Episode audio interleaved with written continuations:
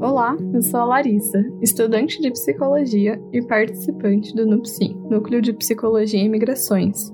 E este é o PodPsi, podcast do Conselho Regional de Psicologia do Paraná.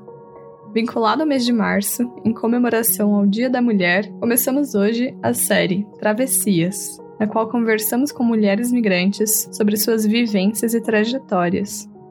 Conheça um pouco da trajetória de migração de nossa convidada para este primeiro episódio, de coração aberto. Vou começar para dizer que sou uma mulher africana. Sou africana da República Democrática do Congo. Sou estudante, mestranda aqui na Universidade Federal do Paraná, no, PPGD, Programa de Pós-Graduação de Direito. Estou me formando agora. Agora mesmo estou escrevendo minha dissertação sobre o genocídio de Ruanda e mais ou menos isso. Mas cheguei aqui em Brasil desde 2017 e cheguei direto em Curitiba. Minha trajetória, eu posso dizer só que eu saí do Congo, eu tinha 18 anos para estudar no Marrocos. E agora estou com, vou fazer 29 eu me formei lá em direito e saí de lá para voltar no país. E quando cheguei lá, então eu não, não consegui ficar, eu tinha que sair. Eu fui obrigada, no, no qualquer, qual, posso dizer, qualquer motivo, então me obrigou a sair de lá. Eu saí para fazer, para ficar alguns tempos na China porque também gosto de viajar e já tinha o visto no, no passaporte, tinha vários vistos, o visto do, da China e da, do Cuba. Eu saí de lá para a China esperando voltar da, daqui a algumas semanas, mas não consegui voltar. Então eu saí da China para Cuba. Eu tinha que comprar uma nova passagem porque não tinha como voltar. Eu saí do Congo com minhas irmãs, então junto com elas a gente foi no, em Cuba. Eu fiquei mais ou menos um ano estudando espanhol e de lá eu saí para o Brasil. Desde 2017 estou aqui, sou mãe, tenho duas filhas no país, 7 e 11 anos, e tenho um filho brasileiro que está com alguns meses. Então, mais ou menos isso, minha trajetória de saída do país. Eu fiquei no, no Congo só período do adolescência, né? Quando cheguei na, na idade adulta, então eu saí de lá até agora. Estou aqui estudando já, estou terminando meu mestrado e sou casada aqui no Brasil. Estou também trabalhando um projeto com alguns africanos da Associação dos Africanos aqui em Curitiba. Com essa pandemia, a gente não conseguiu fazer muitas coisas, mas eu espero que depois vamos fazer muitas coisas para mostrar a beleza da África, a força das mulheres africanas. Para ela, ser mulher é ser guerreira e ter força para a vida. Ser mulher é ser poderosa. Ser mulher é ser batalhadora.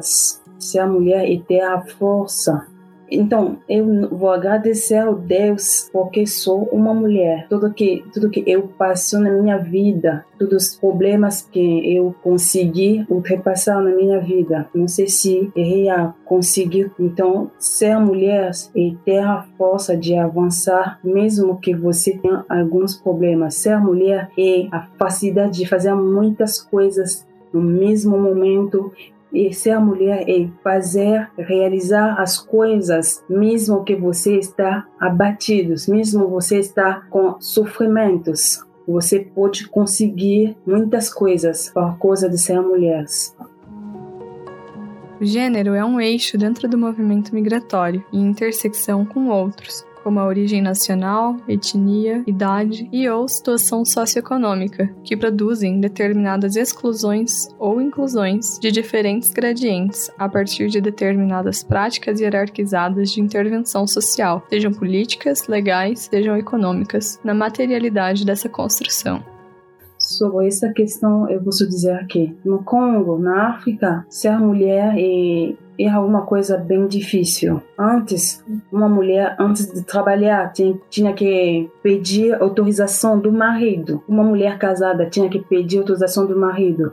as mulheres, meninas dentro da casa e só os homens iriam no, nas escolas. Mas agora tudo é diferente. Posso dizer que muitas mulheres no Congo estão indo na escola, estão, estão fazendo muitas coisas do que homens. Então, e já nessa época, quando as mulheres tinham que pedir autorização dos maridos, as mulheres tinha que trabalhar em casa, tinha que ser mulheres domésticas, fazer as trabalhos domésticos, cuidar das meninas. Mas também nessa época tinha as, algumas mulheres que trabalhavam para trazer pão em casa, que trabalhavam no, no chão, na agricultura, na costura, no comércio também. Então, eu posso dizer que nessa época tinha mulheres, as mulheres eh, estavam dentro de uma prisão, mas não todas. E agora as, as coisas estão se melhorando. Agora posso dizer que o Brasil e o Congo têm o mesmo, eu estou vendo o a mesma coisa, a mesma coisa na definição das mulheres. Estou vendo a mesma coisa, porque aqui também tem uma participação das mulheres na sociedade, no político, tem as mulheres na escola. Lá também tem as mulheres na escola, a participação das mulheres no, no político. Então, as coisas estão se melhorando bastante. Tudo isso foi uma luta do dia a dia, mas a gente não pode ignorar que tem algumas coisas como as violências domésticas e agora mulheres que sofrem disso aqui no Brasil e no Congo também mas posso acrescentar que no Congo tem algumas partes do Congo, algumas cidades que as mulheres não sofrem somente das, da, da violência doméstica, mas também do estupro, do abuso sexual. Tem algumas cidades que as pessoas sofrem disso por causa das guerras que estão lá no Congo. Então é muito difícil nós como mulheres temos que trabalhar muito para conseguir uma consideração das mulheres na sociedade, mas já estamos trabalhando, mas não é suficiente. Até o final do mundo, a gente tem que lutar por isso. Em um contexto histórico, a República Democrática do Congo e o Brasil apresentam as relações de subordinação do gênero feminino. Sobre dados de violência, segundo a Organização Pan-Americana de Saúde, em 2020, aponta-se que uma a cada três mulheres em todo o mundo já sofreu alguma vez na vida violência física ou sexual, seja por companheiro íntimo ou um agressor, sendo que as mulheres deslocadas, refugiadas e que vivem em zonas afetadas por conflitos são particularmente vulneráveis. A violência afeta a saúde da mulher, de seus filhos e filhas, gerando problemas na saúde física, mental, sexual e reprodutiva. Eu posso dizer que é muito difícil de falar disso. É uma coisa que impacta no psicologicamente uma pessoa, fisicamente uma pessoa. Uma pessoa pode ser destruída a vida inteira, a vida toda, por causa do um dia e a vida toda pode ser destruída. Então, não sei como a gente pode, o que a gente pode fazer para parar com isso. Mas eu estou, estou vendo que as coisas estão indo muito longe lá no Congo. Estão indo muito longe lá no Congo. Porque lá no Congo, se você é vítima do, do estupro, do abuso, você tem que ser, ficar calada você não pode falar que você foi vítima do, do, abuso sexual. É uma desonra. Você não pode falar isso. Então você tem que ficar calada. A família vai rejeitar você. Você vai ficar sozinha, porque ninguém vai aceitar uma mulher, uma esposa que foi vítima. E muitas mulheres não conseguem lidar com isso na sociedade. Então, esse desonra vai até que algumas mulheres escolhem a opção do, do suicídio elas optam para, para, para não viver, conviver com esse desonra. Então, é muito difícil essa questão, porque uma destruição total da pessoa. A mulher está em um enredo de padronizações e expectativas sobre suas ações, baseadas em estereótipos e preconceitos enraizados, sobre as diferenças e similaridades do papel da mulher na sociedade brasileira e no Congo a convidada aponta que o Brasil conta com uma variedade de origem étnica que deve ser considerada, e fala sobre preconceitos e construções sobre a função da mulher. Sobre essa questão, eu posso dizer que já no Brasil temos várias culturas, os indígenas, negros, brancos e vermelhos, amarelos, temos todas todas as variedades da, das raças humanas aqui no Brasil. Tudo isso pode fazer uma diferença no, no papel das mulheres aqui no Brasil. Mas lá no Congo tinha preconceito, uma já as ideias que a gente tinha que as mulheres ficam em casa, tem que cuidar das, da família, a mulher tem que cuidar da educação da família, a mulher tem que cozinhar. Então já começa desde a infância. Quando você tem dois bebês, menina e menino, já você consigo fazer essa diferença. Você vai dar os, os brinquedos, bola e caminhão para, para os homens. Eu li num artigo, pensei que era mesmo isso, que você vai dar as coisas da cozinha para a menina, você vai dar o bonequinha para a menina. É isso mesmo que a gente estamos vendo agora. Então, estamos educadas para ser mulheres, ficar em casa, cuidar dos bebês e cozinhar. E isso que o mundo ensina para nós. Torna-se importante ressaltar que tais percepções no papel da mulher acabam por reforçar paradigmas que refletem na vida das mulheres, como na colocação no mercado de trabalho, em especial da mulher migrante. É dada ênfase ao gênero, marcando a divisão de trabalho que existe e se torna mais intensa com a migração das mulheres. As migrantes ficam sujeitas a trabalhos comumente associados a mulheres, babás, empregadas domésticas ou costureiras. Assim, a mulher migrante se encontra em um contexto marcado pela vulnerabilidade, resultante das sobreposições de condições de vida estigmatizantes, de ser mulher, migrante, em determinada posição socioeconômica e muitas vezes apresentando traços indígenas ou africanos e sem acesso à educação formal mas como o desenvolvimento do mundo está acontecendo todo dia, esse desenvolvimento das pessoas está se efetuando. Então temos que pensar já desde criança que esse preconceito que a gente tem em cabeça, então é para todo mundo, não só no Brasil, não só na África, no Congo. Antes, antigamente, no Congo era isso mesmo, o papel da mulher ficar em casa. Além disso, para eles, as mulheres não podem ficar onde ficam os homens. As mulheres têm que ficar no, na cozinha, não pode ficar na sala com os homens. Então, quando o homem fala, a mulher não pode falar, não pode dizer nada. Era isso. Mas agora as coisas estão, estão se mudando como no Brasil, como aqui. Acho que aqui também era isso. Em alguns momentos, em algumas partes dos brasileiros, temos muita variedade da raça humana aqui no Brasil. Então, os negros do Brasil, eles têm outros problemas que os brancos do Brasil. Os indígenas do Brasil têm outros problemas que os chineses do Brasil. Então, é isso, ser mulher, ser negra, é já é uma coisa difícil então, a gente temos o machismo dos homens negros que estão piorando as coisas, mas agora acho que as coisas estão mudando, o papel da mulher.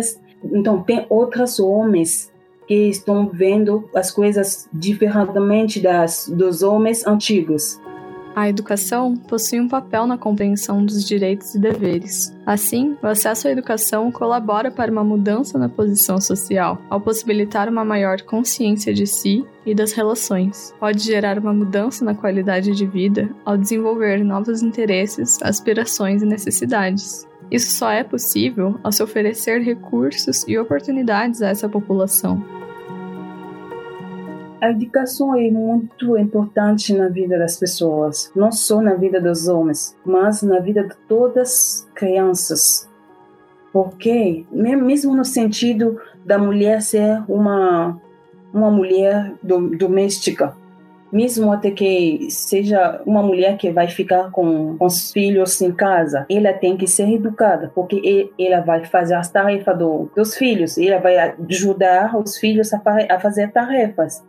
Então, todo mundo precisa estudar. Todo mundo precisa estudar. Eu posso ficar com meu marido e hoje é uma escolha que algumas famílias podem fazer. Eu posso trabalhar e meu marido ficar em casa com os filhos. Eu, ele pode trabalhar e eu ficar em casa, ou as duas podem trabalhar. Mas no caso que seja eu ficar em casa, eu tenho um diploma do, de graduação. Então, eu sei como educar meus filhos, eu sei como ajudar eles. Mas se você tem uma, uma, uma mulher que não sei nada de estudo, e, e sou o pai que vai cuidar das tarefas dos filhos, que vai ajudar os filhos. Então, a educação das, da família tem que depender dos dois pais. Por isso, as duas têm que estudar, que seja homem ou mulher. A mulher não pode ser educada para preconceito que é o homem que traz dinheiro em casa, só ele que deve estudar, ir longe nos estudos e trabalhar numa oficina e as mulheres não podem fazer esses, o que o homem pode fazer. Não, a gente tem que parar com isso. Todo mundo tem que estudar. Todo mundo tem direito no estudo. Mesmo que, que, que você, uma mulher com deficiência, todo mundo tem que passar para estudo. Mesmo que você vai decidir amanhã não, não fazer nada com esse diploma que você vai ter, mas você tinha a escolha de estudar ou não. Hoje, é questão de, de escolha mesmo. Você mesmo vai decidir do que você vai fazer da sua vida. Mas não, não, não de, devemos ficar calhada e deixar as, os outros decidir de nossas vidas. Não, não deve acontecer. Hoje não. Aos profissionais da psicologia, cabe o conhecimento de que o encontro da migração com o marcador gênero exige um trabalho psíquico em particular, na consideração de suas especificidades. Outras dimensões se sobrepõem à condição de ser mulher, que afetam a experiência de vida em migração, sendo uma realidade em particular. Estimam-se como dificuldades para a mulher migrante a reunião familiar, limitações e condicionantes pela regulamentação de documentos que as permitam circular com tranquilidade entre o local de origem e de destino, o medo da deportação, o grande sofrimento em relação à separação familiar, bem como as precárias condições nas quais se inserem no mercado de trabalho, além das dificuldades com a língua. Deixar seu país, se essa mulher é uma mãe, deixar os filhos, para mim é considerado como uma tortura. Quando eu cheguei aqui, nos primeiros anos, eu não conseguia ficar um dia sem pensar na minha filha. Então, depois das algumas semanas, eu ficava chorando, entrei na depressão. Tentei conversar com meu marido, ele não entendeu o que eu estava sentindo nesse momento. Depois de dois anos, três anos, as coisas estavam piorando mesmo. Eu não conseguia ficar longe do meu filho. Eu deixei, quando, quando deixei, ele estava com três anos. Três anos. Agora vai fazer oito anos. Então, esse, essas coisas têm um impacto muito negativo na cabeça das mulheres migrantes. E quando você está aqui, você não trabalha ainda, você está aprendendo idioma. Você não pode trabalhar, tem preconceito nesse nesse sentido também. Você não fala, você não fala bem, você não pode trabalhar. É muito difícil para uma imigrante e mais ainda para uma imigrante mulher e negra. É muito difícil. Por exemplo, temos muitas venezuelanos que cheguei depois de mim que já estão trabalhando, mas eu não trabalho até eu não trabalho até agora, não porque eu, eu, eu estou estudando, mas eu tentei, eu mandei muitas currículos, mas não consegui um emprego. Tudo isso é uma pressão que as pessoas têm. Não tenho dinheiro. O que vou fazer? O que vou fazer para minha filha que está no país? O que ele está comendo? Como ele está se vestindo?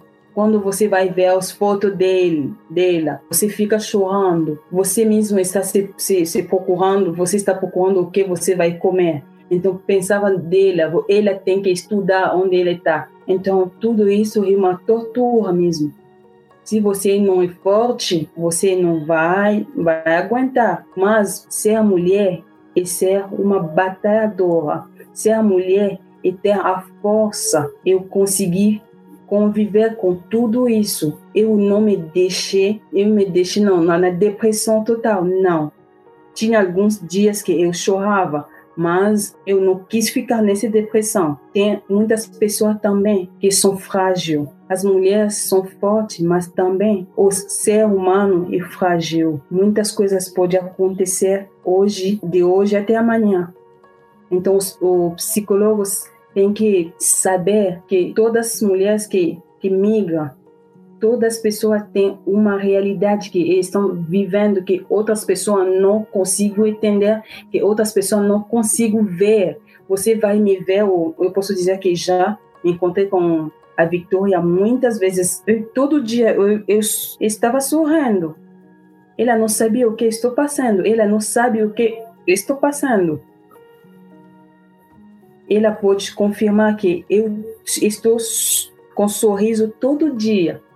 Mas às vezes à noite você vai voltar em casa você olha de outro lado, você não tem nada, você não tem dinheiro, você não tem trabalho. Quando você sai na rua, quando você ai não no mercado, outras pessoas estão olhando você como se você fosse um, uma pessoa que vem para roubar as coisas. E muito difícil. Ser mulher, ser migrante é uma experiência dolorosa, mas depois de alguns anos a gente conseguiu ultrapassar tudo isso. A convidada finaliza comentando a potência da mulher na luta. O papel da mulher nessa luta é não só de falar que estou lutando para meus direitos, como lá no Congo, muitas mulheres falam da luta, mas eu, o que estou vendo é que cada dia, dia 8 de março, as mulheres são vestidas do, dos, roupas tradicionais a gente está vestido em roupas tradicionais, mas a luta não está. A gente não pode reduzir a luta nos vestidos tradicionais da, da mulher. A gente tem que trabalhar para isso, não só falar.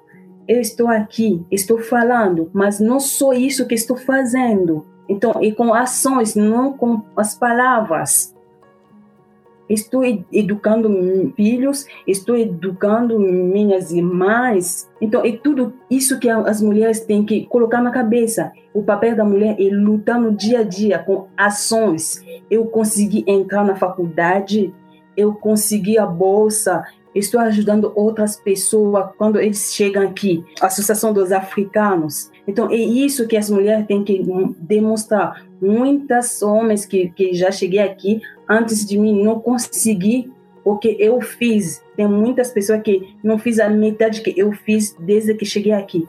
Sim, vai ter outras pessoas que seguir outros caminhos, que conseguir muitas coisas. Mas as mulheres que eu encontrei aqui são as mulheres que trabalham só nas coisas subalternas. Se tudo, todo mundo tem que trabalhar, todo trabalho é trabalho, não tem trabalho, mas estou dizendo que as mulheres têm que ver longe, as mulheres têm que trabalhar com coração. As mulheres têm que trabalhar para demonstrar que podemos fazer tudo nesse mundo. O papel da mulher hoje é de fazer ações, não só de falar, acompanhar essas falas com ações. O papel da mulher na esse luta e ações. A gente tem que se, se posicionar num momento, falar que já falamos demais, Agora temos que andar, temos que demonstrar as coisas. A participação política da mulher se dá nas diversas esferas de sua vida. Sua ação é instrumento para a ampliação dos direitos e um exercício de cidadania. Como afirma a convidada, a luta das mulheres se dá por meio de ações. Só assim é possível questionar a manutenção de desigualdades, assegurar seus direitos e lutar por maior autonomia. Esse foi o episódio de Coração Aberto, o primeiro da série Travessias, sobre mulheres migrantes. Esperamos que você tenha gostado. Continue acompanhando o trabalho do CRPPR e siga as nossas redes sociais. Até o próximo episódio!